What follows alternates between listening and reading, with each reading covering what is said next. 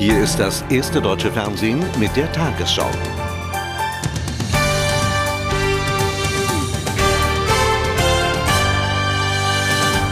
Guten Abend, meine Damen und Herren. Im Zeichen der Reformdebatte hat heute in Bochum der Bundesparteitag der SPD begonnen. Eindringlich forderte der Vorsitzende Bundeskanzler Schröder von den Delegierten Rückhalt für seine Agenda 2010 ein. Die Partei, so mahnte er, dürfe ihre Kraft nicht in internen Streitigkeiten verschwenden.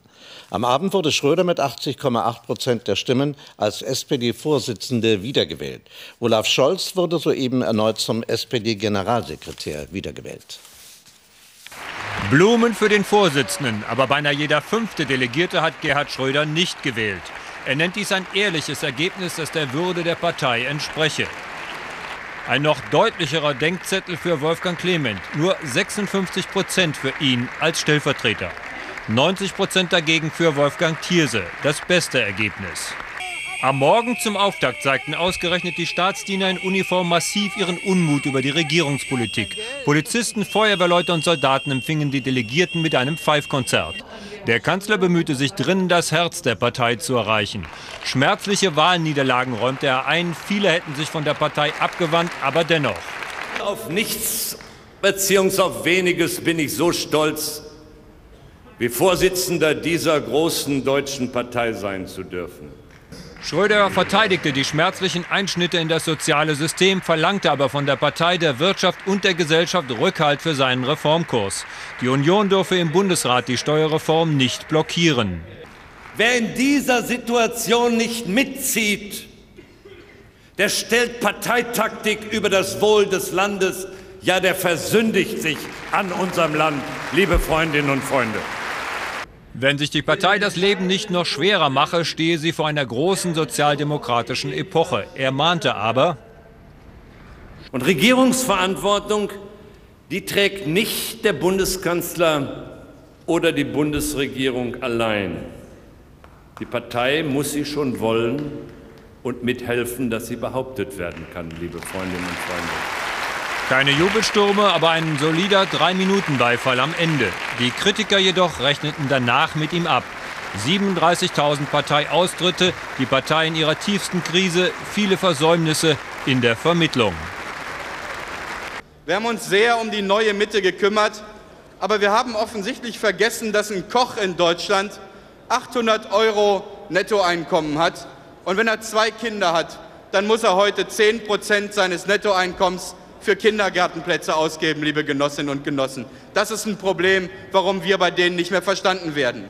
Aber es kann nicht sein, dass der Wirtschafts- und Arbeitsminister und auch andere in der Frage Tarifautonomie mit der Arbeitgeberseite flirten.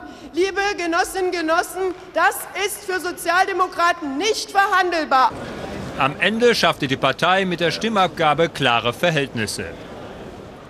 Vom SPD-Parteitag in Bochum jetzt direkt Thomas Roth. Nein, äh, Sie haben es gesehen, das ist kein Jubelparteitag. Dazu ist die Partei wohl in einer zu schwierigen Lage. Es gab hier im Saal öfter Durchatmen in den letzten anderthalb Stunden bei dem Dämpfer für den Kanzler. Einer, mit dem man noch leben kann, aber es ist ein Dämpfer. Wolfgang Clement hart abgestraft. Immerhin einer der Reformmotoren dieser Regierung, der eine klare Sprache spricht. Aber die Partei hat das heute jedenfalls nicht belohnt. Und gerade eben ist Olaf Scholz, der Generalsekretär, wiedergewählt worden, aber sehr knapp mit 52 Prozent. An ihm gab es die Kritik, dass er nicht nicht gut genug kommuniziere mit der Partei, vielleicht auch die Emotionen der Partei nicht treffe. Aber er hat es geschafft bei 52 Prozent, allerdings ein äußerst knappes Ergebnis. Morgen Außenpolitik, Wahlen zum Parteivorstand. Aus jetziger Sicht werden aber dort keine größeren Konflikte erwartet und damit zurück nach Hamburg zur Tagesschau. Der CSU-Vorstand hat heute in München ein neues Rentenkonzept verabschiedet. Danach soll das Rentensystem zugunsten von Familien mit Kindern umgebaut werden. So sollen Eltern weniger Rentenbeitrag einzahlen und im Alter höhere Bezüge bekommen als Kinderlose. In der CDU rief das Konzept ein unterschiedliches Echo hervor. Strittig ist vor allem die Finanzierung. Einzelne Stimmen warnten vor einer Bestrafung von Kinderlosen. Reformschritte hin zu einer familienfreundlichen, generationengerechten und solidarischen Rentenversicherung, so nennt CSU-Chef Edmund Stoiber seine Vorschläge. Erstens setzen wir mit unserem Rentenkonzept ein klares Signal zur Unterstützung von Familien mit Kindern bzw. alleinerziehend mit Kindern, weil die Kinder Voraussetzung dafür sind, dass eine Gesellschaft lebendig bleibt. Und zweitens setzen wir auf Solidarität zwischen den Generationen und auf Solidarität zwischen Beitragszahlern mit Kindern und Beitragszahlern ohne Kinder. Pro Kind, das ab 2005 geboren wird, sollen Eltern 50 Euro weniger Rentenbeitrag zahlen. Dieser Bonus gilt bis zum 12. Lebensjahr. Im Alter sollen dann Eltern monatlich 130 Euro mehr Rente für jedes Kind erhalten. Finanzieren sollen dies nicht die Steuerzahler, sondern die kinderlosen Rentenversicherten. Ihre Beiträge würden dadurch steigen. In der Schwesterpartei empört man sich, kinderlose Beitragszahler würden dadurch bestraft. Doch die heftige CDU-Kritik entzündet sich weniger an Stoiber als an seinem Vize Seehofer. Der hatte an den Vorschlägen der Merkel-Partei zur Gesundheitsreform kein gutes Haar gelassen ist alles ein bisschen schwierig, weil die Konzepte äh, bei der CDU sehr schnell wechseln. Vor sechs Wochen hatten wir noch das Herzog-Konzept. Davon sind mittlerweile nur noch die Gräten übrig. Großer Unwillen über diese Äußerung in der Berliner CDU-Spitze. Seehofer müsse daran denken, dass solche Äußerungen auf der Ebene sicherlich für die Zukunft unerträglich sind und dass wir die Diskussion so nicht weiterführen können. Stoiber in München zeigte sich dennoch optimistisch, mit der CDU zu einem Ergebnis zu kommen. Die Spannungen zwischen der Europäischen Union und Israel bleiben bestehen. Bei ihrem Treffen in Brüssel bekräftigten die EU-Außenminister ihre Kritik an der israelischen Politik. Zum jüngsten Ostfriedensplan gebe es keine Alternative. Auch müsse Jerusalem den Boykott gegen den EU-Sondergesandten Otte umgehend aufgeben, hieß es aus deutschen Regierungskreisen. Israels Außenminister Shalom forderte die EU auf, eine ausgewogenere Haltung im Konflikt zwischen Palästinensern und Israelis einzunehmen. Das Klima zwischen Israel und der Europäischen Union ist gereizt. Empörung in Brüssel über die Anschuldigungen Tel Avivs, Europa trage durch anti-israelische und antisemitische Äußerungen eine Mitschuld an den Terroranschlägen gegen Synagogen. Der israelische Außenminister Shalom vor Beginn der Gespräche heute zwar mäßiger im Ton, aber unmissverständlich in der Sache. Europa könnte eine Schlüsselrolle im Friedensprozess spielen, aber es muss eine ausgewogenere Haltung uns gegenüber einnehmen. Entschieden weisen mehrere Außenminister jeden Antisemitismusvorwurf zurück. Ich denke nicht, dass es eine neue Antisemitismuswelle in Europa gibt. Die schlichte Wahrheit ist, dass der Terror uns alle trifft und wir ihn alle bekämpfen müssen. Trotz der Anschläge in der Sache bleibt Europa hart und bekräftigt seine Einwände gegen die Politik Israels, etwa beim Siedlungsbau, und fordert eine faire Chance für die neue palästinensische Regierung. Diplomaten registrieren eine zunehmend massiver werdende Kritik in fast allen europäischen Hauptstädten gegenüber Israel. Doch an Sanktionen ist nicht gedacht, denn, so heißt es intern, Deutschland verhindere eine härtere Haltung der EU gegenüber Israel. Zwei Tage nach den Anschlägen auf zwei Synagogen in Istanbul mit 24 Toten haben die Behörden die mutmaßlichen Selbstmordattentäter möglicherweise identifiziert. Ein türkischer Sender berichtete, bei den Fahrern der sprengstoffbeladenen Laster habe es sich um zwei Türken gehandelt. Einer der Männer sei mehrmals für eine Terrorausbildung nach Iran gereist. Die Polizei nahm im Zusammenhang mit dem Anschlag heute erneut mehrere Verdächtige fest. Die US-Armee hat im Nordwesten des Irak eine Offensive gegen mutmaßliche Untergrundkämpfer gestartet. In der Region um Tikrit, der Heimatstadt Saddam Husseins, waren Hunderte von Soldaten, Panzern und Kampfhubschraubern im Einsatz. Die Aktion richtet sich gegen Anhänger des früheren Regimes und ausländische Terroristen. Ziel sei die Zermürbung des Gegners, hieß es aus US-Militärkreisen. Bei Angriffen auf US-Truppen nördlich von Bagdad wurden zwei Soldaten getötet. Über die Lage im Irak haben sich am Abend auch Bundesaußenminister Fischer und sein US-Amtskollege Powell in Washington beraten. Nach dem einstündigen Gespräch sagte Fischer, die transatlantische Familie müsse gegen den Terror zusammenrücken.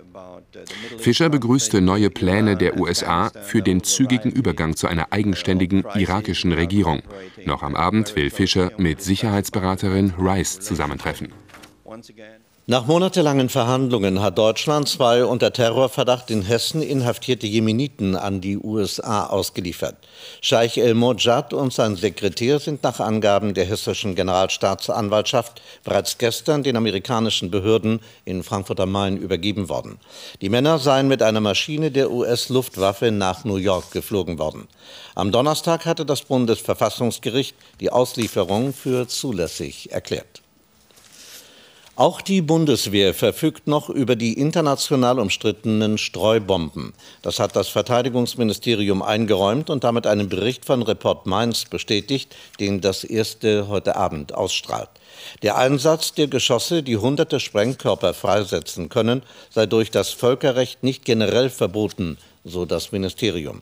Grünen-Chefin Beer forderte, die Bundeswehr müsse ihre Streubombenarsenale sofort vernichten.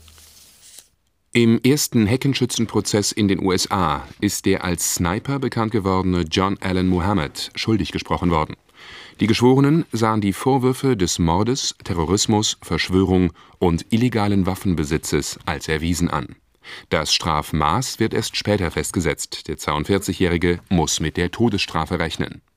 Er und sein Komplize sollen vor etwa einem Jahr im Raum Washington zehn Menschen aus dem Hinterhalt getötet haben.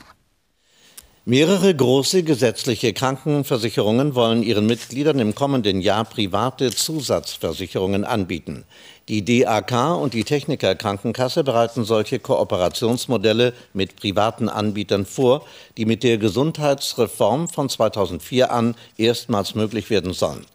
Bei der Barmer Ersatzkasse entscheidet morgen der Verwaltungsrat. Die Versicherten sollen unter verschiedenen Angeboten wählen können, von der Chefarztbehandlung bis zum Zahnersatz. Als Konsequenz aus dem Skandal um mangelhafte Babymilch hat die Herforder Firma Humana Milch Union vier leitende Mitarbeiter entlassen. Das teilte die Geschäftsleitung heute mit. Betriebsinterne Untersuchungen hätten ergeben, dass menschliches Versagen die Ursache für die unzureichende Menge an Vitamin B1 gewesen sei. In Israel sind zwei Säuglinge möglicherweise an den Folgen des Vitaminmangels gestorben. Es wurden Fehler gemacht, Fehler mit fatalen Folgen. Vier Wissenschaftler wurden deshalb heute entlassen. Sie sollen verantwortlich sein für die Schlamperei bei der Herstellung der Babymilch. So etwas soll nicht mehr passieren können. Humana kündigte an, die Kontrollen zu verschärfen. Die Geschäftsführer persönlich müssen zukünftig mit ihrer Unterschrift die Qualität der Lebensmittel bestätigen. In Deutschland hat der Skandal dem Unternehmen offenbar bislang nicht geschadet. Wir erkennen allerdings, dass die Verbraucher hier in Deutschland auch viel Vertrauen zu uns haben und in vielen anderen Ländern auch. Und wir können nicht feststellen, dass wir einen Rückgang bei unserem Absatz haben. Zwei Säuglinge sind in Israel gestorben, mehrere krank geworden. Offenbar, weil ihre von Humana produzierte Babynahrung aus Sojamilch zu wenig des wichtigen Vitamins B1 enthielt. Aus Israel könnten jetzt hohe Schadenersatzforderungen kommen. Das können wir zurzeit nicht ausschließen, aber ich denke, die wissenschaftliche Aufarbeitung fehlt, die juristische Aufarbeitung fehlt. Zum anderen ist das ein laufendes Verfahren. Die Vorfälle bei Humana haben auch das Verbraucherschutzministerium auf den Plan gerufen. Bislang sind in Nordrhein-Westfalen 22 Ämter für die Lebensmittelkontrolle zuständig. Der Wunsch der Ministerin? Dass wir zu einem System kommen, wie es in anderen Bundesländern üblich ist, mit wenigen Ämtern, mit stärkeren Ämtern damit, mit mehr Instrumenten, die dann auch in der Lage sind, alle Substanzen zu überprüfen. Derweil überlegen die Mitarbeiter von Humana, wie sie den betroffenen Familien in Israel ihr Mitgefühl zeigen können. Formel-1-Pilot Juan Pablo Montoya wechselt im übernächsten Jahr zu McLaren Mercedes. Der deutsch-britische Rennstall bestätigte heute offiziell die Verpflichtung des 28-jährigen Kolumbianers. Der WM-Dritte, der in der nächsten Saison noch für Williams BMW startet, soll dann Teamkollege von Vizeweltmeister Räikkönen werden. Unter dem Motto Leipzig 2012, wir wollen die Spiele, haben etwa 4000 Menschen für die Vergabe der Olympischen Spiele an die Stadt demonstriert. In den vergangenen Wochen hatten nach Untreue und Stasi-Vorwürfen mehrere Verantwortliche der Bewerbungsgesellschaft ihre Ämter niederlegen müssen. Die Demonstration sollte ein erster Schritt aus dem momentanen Tal der Tränen der Olympiabewerbung sein, so die Organisatoren. Und nun die Wettervorhersage für morgen Dienstag, den 18. November. Deutschland liegt zwischen einer langgestreckten Hochdruckzone über Südeuropa und Tiefs über dem Norden und Nordwesten. Dazwischen strömt wolkenreiche Luft zu uns. Da die Luft von Westen vom Atlantik zu uns kommt und Wasser Wärme ja recht lange speichert, wird es auch bei uns insgesamt etwas milder. In der Nacht zieht von der Nordsee neuer Regen auf. Die Regenwolken breiten sich nach Süden aus. Große Regenmengen werden nicht fallen. Es handelt sich lediglich um Sprühregen. Vor allem am Meer muss tagsüber mit starken Böen gerechnet werden, am Abend stürmische Böen. Generell weht der Wind im Norden den ganzen Tag über frisch, ansonsten schwacher mäßiger Wind. An der Donau hatte Nacht Werte um den Gefrierpunkt im Westen und Norden bis 7 Grad. Morgen nur 7 Grad im äußersten Osten, dort ist die mildere Luft noch nicht angekommen, im Westen und Norden zweistellige Werte. Die Aussichten.